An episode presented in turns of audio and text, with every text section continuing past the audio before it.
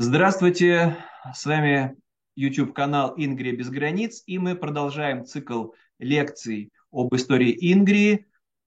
Сегодня, как и в предыдущие, последующие разы, нам рассказывает об этом Дмитрий Витушкин, петербургский краевед, петербургский историк. Здравствуйте, Дмитрий. Всем привет.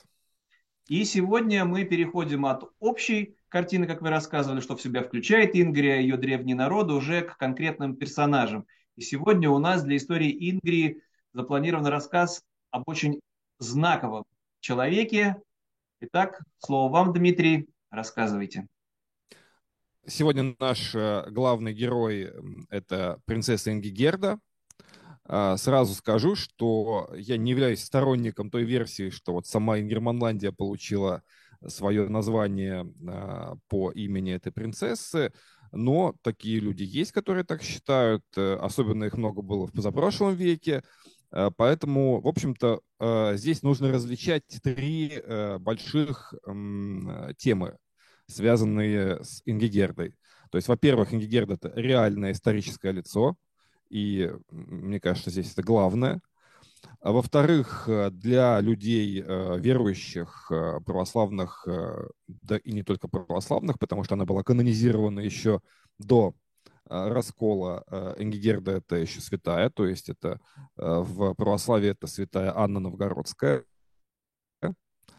и, соответственно, это уже э, житие святой, поэтому мы здесь не можем как-то с научной точки зрения это оценить, это уже как бы э, такое что-то более мифологизированное, э, нерациональное.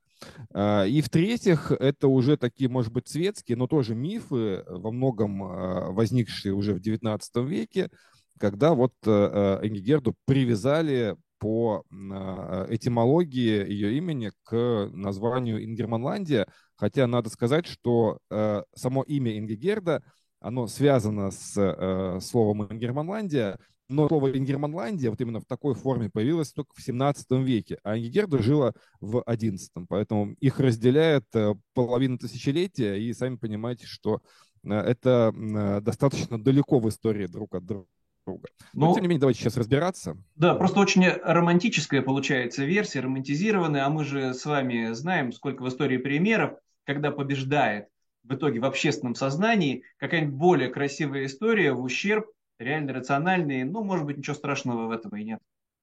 Да, я вообще, ну, так просто напомню нашей аудитории, что вот как раз рубеж 18-19 века – это время, когда э, стали появляться постепенно национальные государства в Европе.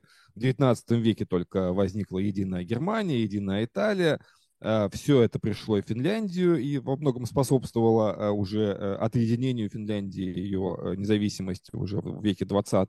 То есть это, в общем, такая модная тема, это такой был тренд Европы, вот именно эта романтизация и ну, в разных смыслах этого слова национализм, который послужил вот, во многом даже образованию целых стран, которые и сейчас есть на карте Европы.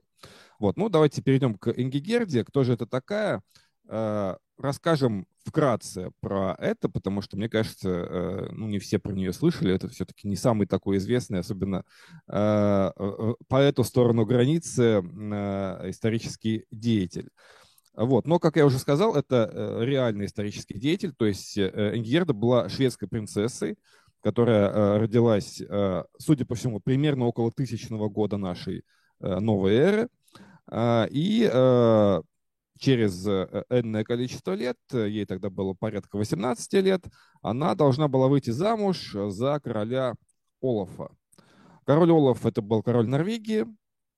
Кстати, здесь важно не путать э, этого Олафа с тем Олафом, который был Э, королем э, Швеции, который был отцом Ангигерда. То есть здесь еще такой немножко, э, может быть, фредистский подтекст. Ну, там это было популярное имя Олаф. Вот. Ну, дальше следует такая, можно сказать, трагическая история. Олаф Норвежский подъезжает к границе со Швецией, тогда это были разные страны, мы знаем, что так было не всегда в Скандинавии. То есть в какой-то момент была Кальмарская уния, позже, э, потом это фактически было одно государство. Но вот в XI веке Швеция и Норвегия имели разных королей. И вот Олаф подъезжает к границе, ждет свою невесту, а ему говорят, а вы знаете, а Энгигерта вышел замуж уже за другого. И Олаф, не солоно хлебавший, отправляется назад. а вышла замуж Ингигерда за русского князя Ярослава Мудрого. И, в общем-то, на тот момент уже находилась в Великом Новгороде. То есть получается, что она как раз вот проехав Ингрию, она отправилась в Новгород. Ну, до этого и, пересекла и... море, приехала из Скандинавии, и вот бедный норвежский да. Это, это даже сейчас, если на пароме, например, ехать, это ну, где-то так пару дней, наверное, займет. Вот. А, а в те э, годы это было большое путешествие, далекое. Но это лишний вот. раз еще подтверждает, насколько были тесны связи э, Рюриковичей как князей, насколько они чувствовали себя частью той еще Европы, той Скандинавии, легко могли договариваться, заключать династические браки. То есть на том этапе это было единое такое, получается, пространство да, западноевропейское, североевропейское. Да, ну об этом мы еще скажем, когда уже будем рассказывать про э, детей Ингигерды нашей.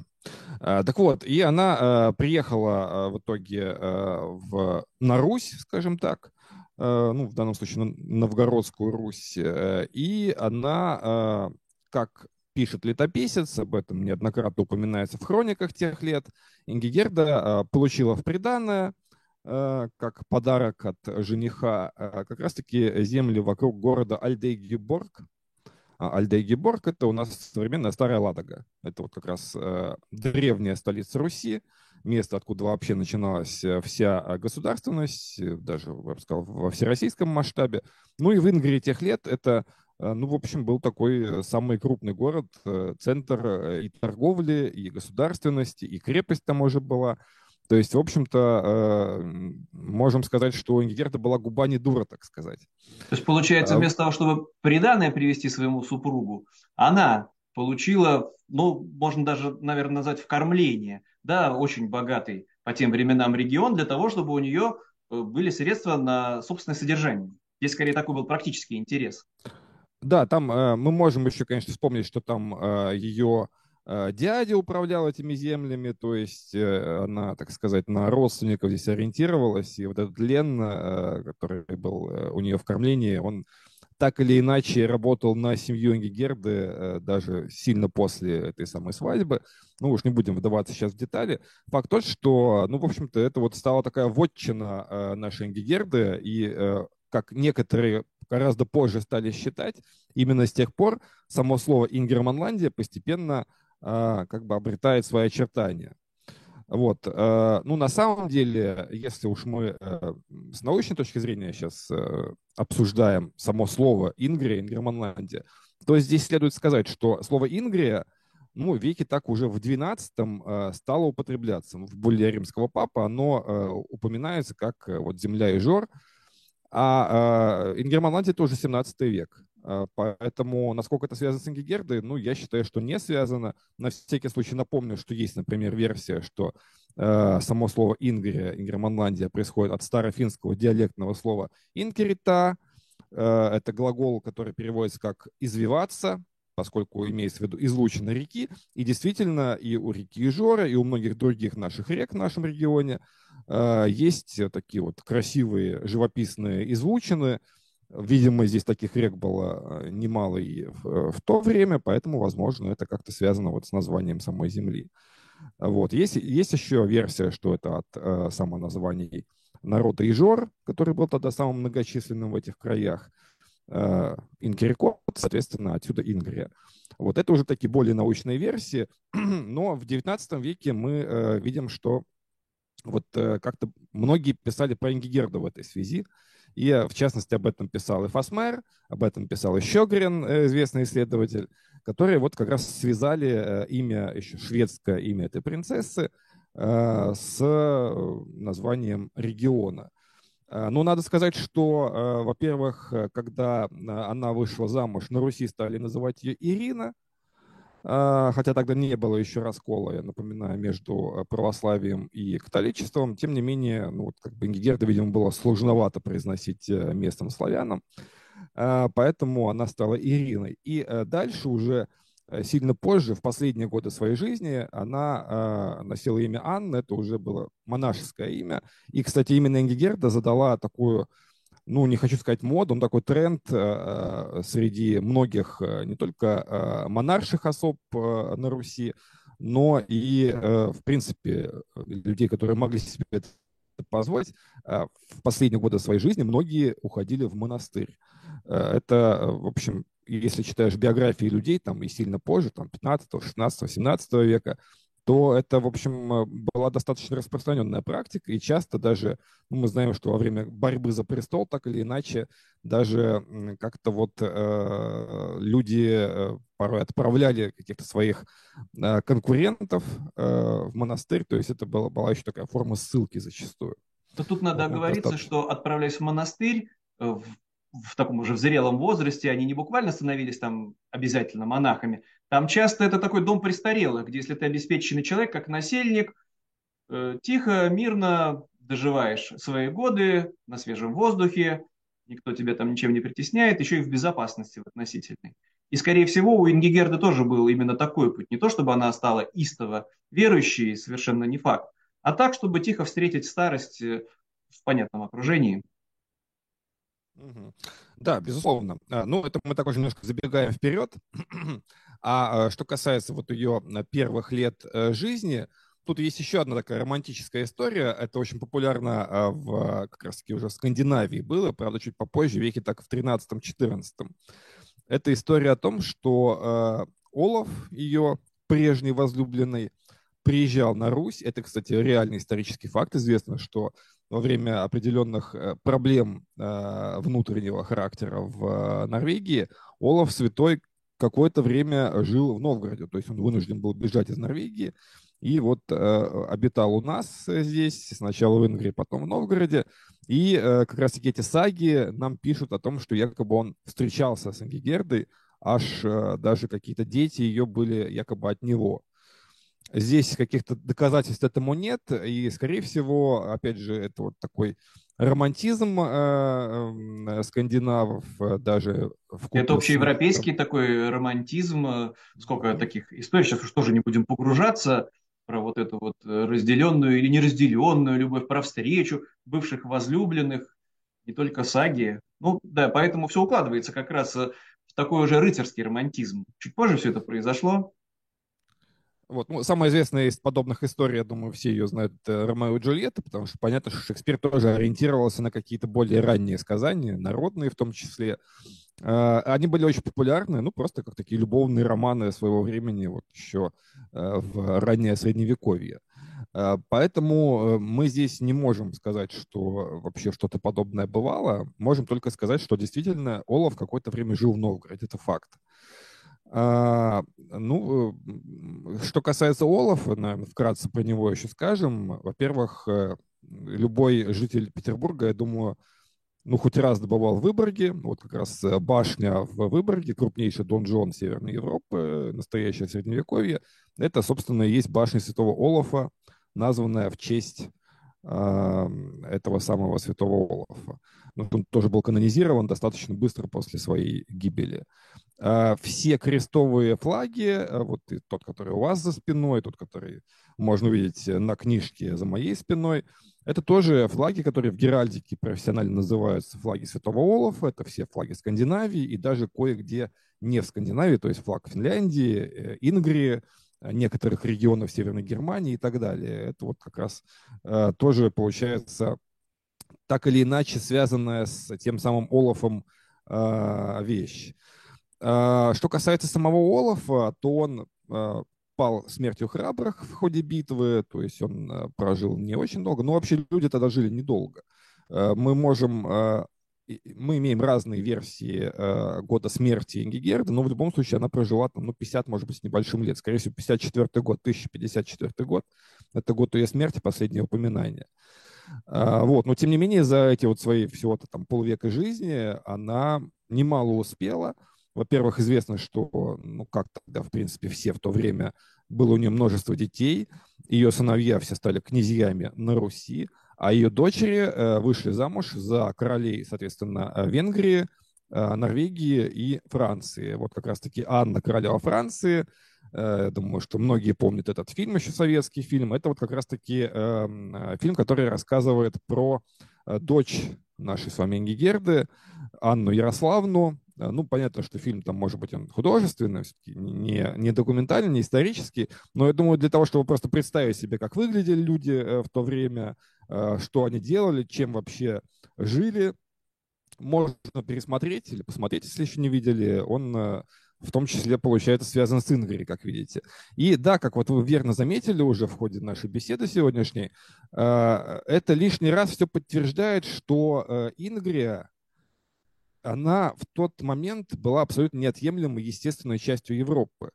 То есть это вот то, что было утрачено уже в XIII веке э, в ходе трагического э, татаро-монгольского ига, когда все земли Руси, ну почти все, так или иначе были отторгнуты, э, изъяты из лона Европы и пошли уже по какому-то своему пути, такому евразийскому, да? По ордынскому и, пути, будем называть да, и во многом, э, во многом, в общем-то, идут э, по сей день Э, по этому пути. А, а до э, того, э, в общем, Ингар это был такой же регион Европы, как Каталония или Шотландия или там, Британия, допустим. Поэтому мы абсолютно не удивляемся, когда узнаем, например, что какой-то, в какой-то момент Ингигерда укрывала у себя в Новгороде и британских королевичей, там тоже были определенные у них э, сложности на родине, и вот они вынуждены были уехать. То есть она сделала то, что, например, не, сделали, э, не сделал британский монарший дом в отношении уже последнего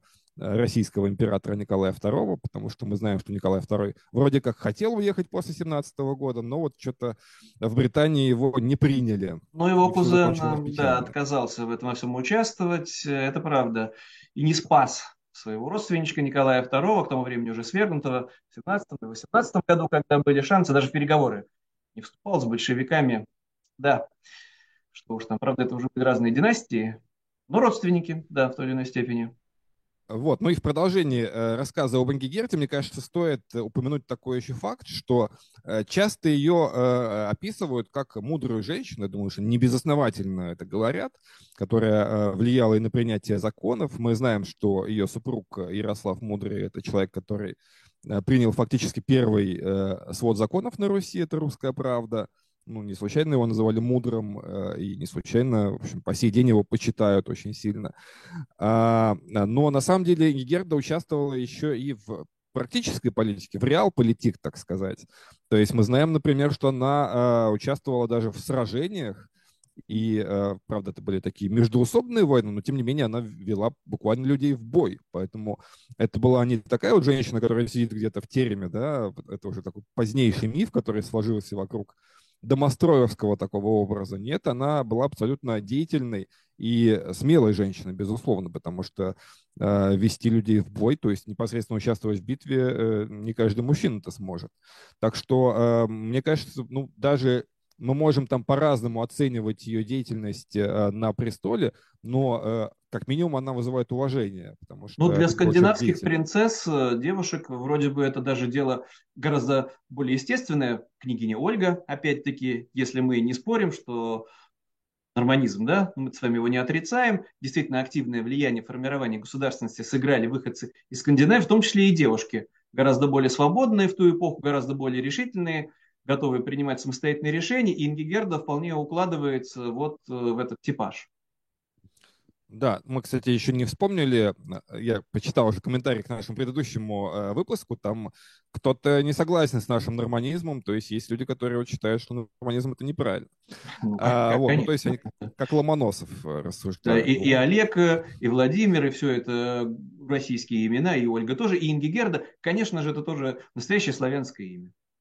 Вот, а что касается э, э, Ингигерды, э, ну, между прочим, вот так не иронично, действительно есть версия, я сейчас не могу ее не доказать, не опровергнуть, это вы уже можете, э, уважаемые наши зрители, э, сделать самостоятельно, может, какие-то изыскания провести на эту тему, но есть версия э, о том, что Ингигерда действительно имела э, определенную славянскую кровь в себе, то есть э, так же, как и в отношении Рюрика, э, собственно, основателя династии Рюриковичей, э, насчет Ингигерды есть версия, что ее мама была славянка, потому что есть некоторые упоминания того, что супруга ее отца, Олафа, шведского короля, была из племени Абадритов, а племя Абадритов – это племя, которое обитало, ну вот примерно на территории современной Северной Польши – где сейчас живут кашубы в основном, если разбираться в этносах польских. Тогда это были абадриты, и вот вроде как жену он взял там. Поэтому, может быть, ее вот эта вот славянская кровь как-то взыграла в ней, и она в итоге выбрала себе даже в муж я не э, скандинава, а все-таки э, славянского князя Ярослава Мудрого. Э, вот. А Правда, сразу, касается... сразу хочется, уж простите, раз вы упомянули, это как раз у Николая II, у святого, у благоверного, столь почитаемого, славянской этой крови, если и были, то жалкие доли процента могли остаться, настолько да, мы, мы можем, Романовы, конечно, а мы были насквозь сказать, даже, собственно, ну вот последний гипотетический император э, российский, это у нас должен был бы быть царевич Алексей, он был русским на одну 256-ю. А, вот, то есть все остальные 255-256 его э, крови в основном были ну, а, Так, ну э, вот еще такая важная тема, мне кажется, мы наверное, еще как-то вот разбавим наш э, рассказ еще картинками, дополним его визуальными образами, как это было в предыдущих выпусках. Э, давайте тогда хотя бы вкратце скажем, как выглядела Ингигерда. Во-первых, мы можем как минимум одно изображение Ингигерды э, достаточно аутентичное найти, э, как это ни странно, в Киеве потому что мы знаем, что какое-то время уже после Новгорода а, Ярослав и Ингигерда, ну, на тот момент уже Ирина, княжили в Киеве, и даже, э, скорее всего, хотя их могила не найдена, но, скорее всего, они похоронены тоже там, где-то вот рядом с Святой Софией или прямо в ней. А, так вот, э, в самой Святой Софии Киевской есть фреска, которая изображает Ингигерду с ее детьми. Они вот прямо так вот по очереди все идут, Э, держа свечи в руках, насколько я помню. Это э, древняя фреска, и, в общем-то, все желающие могут э, вот в украинской столице ее наблюдать. Ну, на всякий так случай, все-таки оговоримся, не прижизненное изображение, но максимально вроде бы как считается близкое. На всякий случай тоже упомянем, что даже изображение великих князей или просто князей – исторических персонажей, которые нам известны по картинкам из летописей, это все нарисовано по прошествии 200 или даже 300 лет после смерти этих персонажей, ну вот тех вот из той Древней Руси.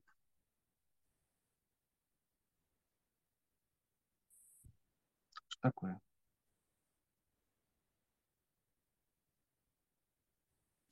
Вот века, а, где Герда изображена, там в каком-то чуть ли не кокошнике, что само по себе, конечно, мило, по-своему романтично, но вот на эти изображения я бы уже не ориентировался как на аутентичные, ну, как минимум потому, что кокошник, э, насколько я понимаю, все-таки княжеские семьи не использовали женщин этих семей.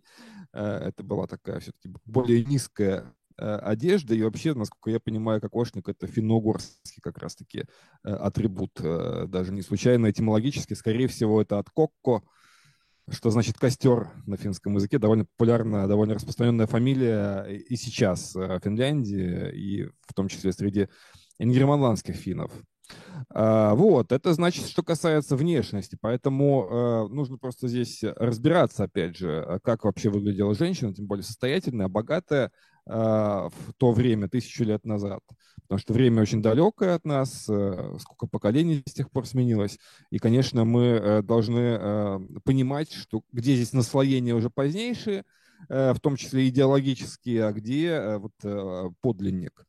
Но здесь нам а вот, а в что... помощь приходят археологические раскопки, в том числе и на территории Ингер... Ингерманландии, это вот захоронение знатных людей, знатных женщин, и из тех предметов, которые там дошли до нашего времени, сохранились, можно, в принципе, получить достаточно такое полное представление о том, что они надевали на себя, какие украшения они носили, какая одежда у них была. вообще все достаточно скромно было, если так вот коротко оговориться, но мы примерно представляем, как могла бы выглядеть хотя бы внешне вот в виде своих одеяний, в том числе и Ингигерда. Да, это действительно сейчас э, еще там со времен Рериха, то есть еще с конца 19 века, э, в Ингрии многократно происходили раскопки, археологические раскопки курганов, которые у нас есть. Нужно просто здесь как бы э, понимать, что есть, допустим, там курганы с захоронениями местных коренных народов, той же Води, которую копал, собственно, Рерих у себя в Изваре. А есть курганы скандинавские, где вот лежат викинги, варяги, И сами они, и их жены там могут быть, и их даже прислуга где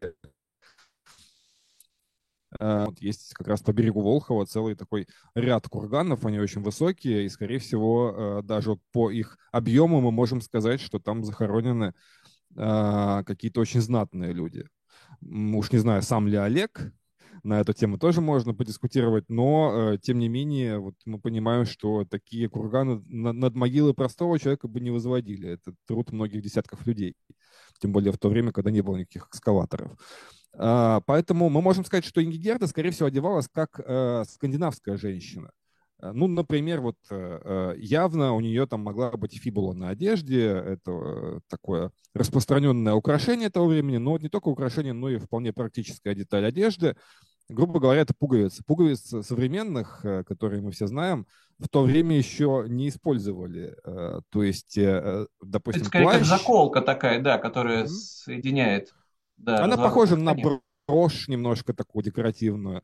И э, тем не менее мы знаем, что даже вот э, граждане попроще, то есть не только э, аристократия варяжская, они могли себе позволить там, ну, хотя бы одну фибулу на этот плащ наколоть, чтобы как-то вот не держать его постоянно так, вот, или там веревками каким-то завязывать. Поэтому э, считалось, что это такая важная деталь, которая, кстати говоря, ну, пришла еще, можно сказать, из, из античности, потому что первые фибулы, которые нам встречаются в истории человечества, это э, древнеримские, э, то есть, грубо говоря, ей на тот момент уже там этой детали было там больше тысячи лет.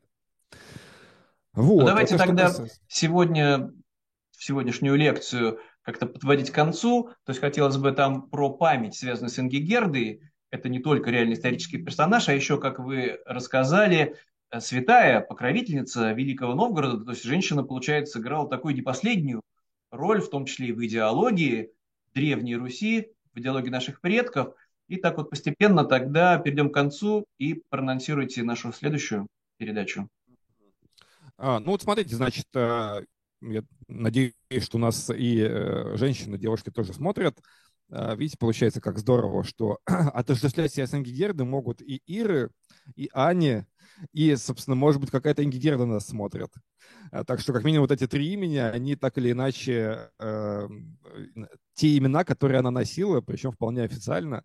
А вот на самом деле их могло быть и больше. Мы знаем, что у многих э, там последующих князей, царей и так далее э, было там свое крестильное имя, было свое э, родильное имя родовое, а, ну и кто уходил в монастырь на старости лет, еще там а, мог носить какое-то монашеское имя достаточно долго.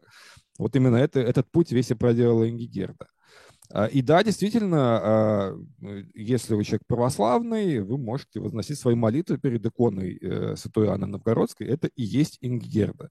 Ее часто изображают там, с храмом в руке, там есть разные версии этой самой иконы. Ну, просто можно посмотреть. Э, понятно, что это уже во многом такое а, сакральное изображение, то есть это не, э, не какой-то подлинный портрет, но тем не менее, мне кажется, это важно понимать, что все герои нашей сегодняшней программы, и Олаф, и э, э, Святая Анна, э, это люди, которые э, были канонизированы, причем достаточно быстро. И что самое главное, они были канонизированы еще до раскола 1054 года. Поэтому это последние общие святые, а, вообще в истории христианства. Дальше уже там католики канонизировали своих, э, православные своих.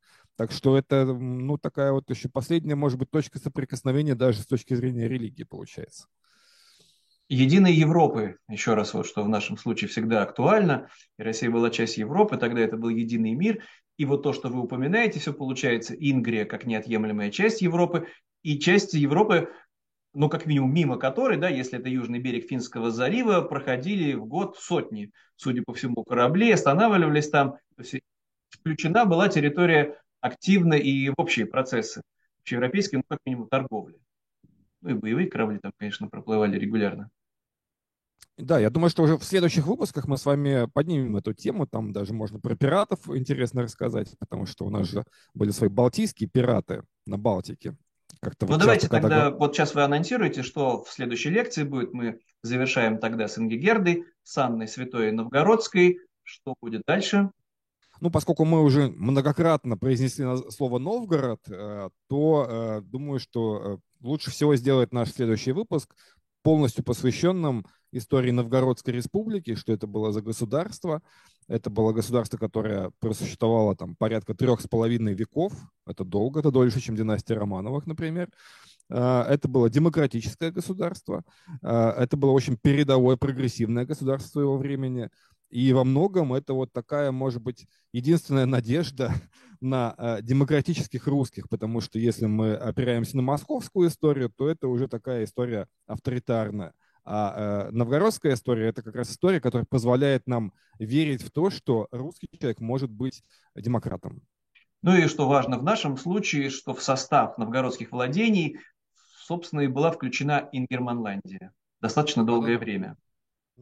Хорошо. Есть... Э, да, большое спасибо. С нами был Дмитрий Витушкин, петербургский историк, петербургский краевед, и я, Максим Кузахметов. До встречи, до следующей лекции. До свидания. Всем пока.